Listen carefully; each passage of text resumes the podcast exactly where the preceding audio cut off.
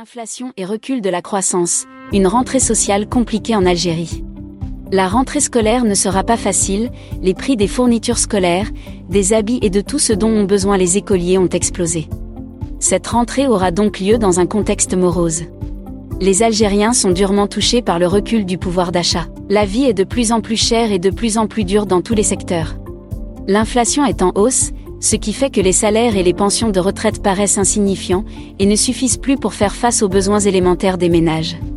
Pour faire face à la situation, lors du dernier Conseil des ministres, le chef de l'État Abdelmajid Tebboune enjoint au gouvernement de procéder à la révision de l'allocation chômage et de la liste des bénéficiaires.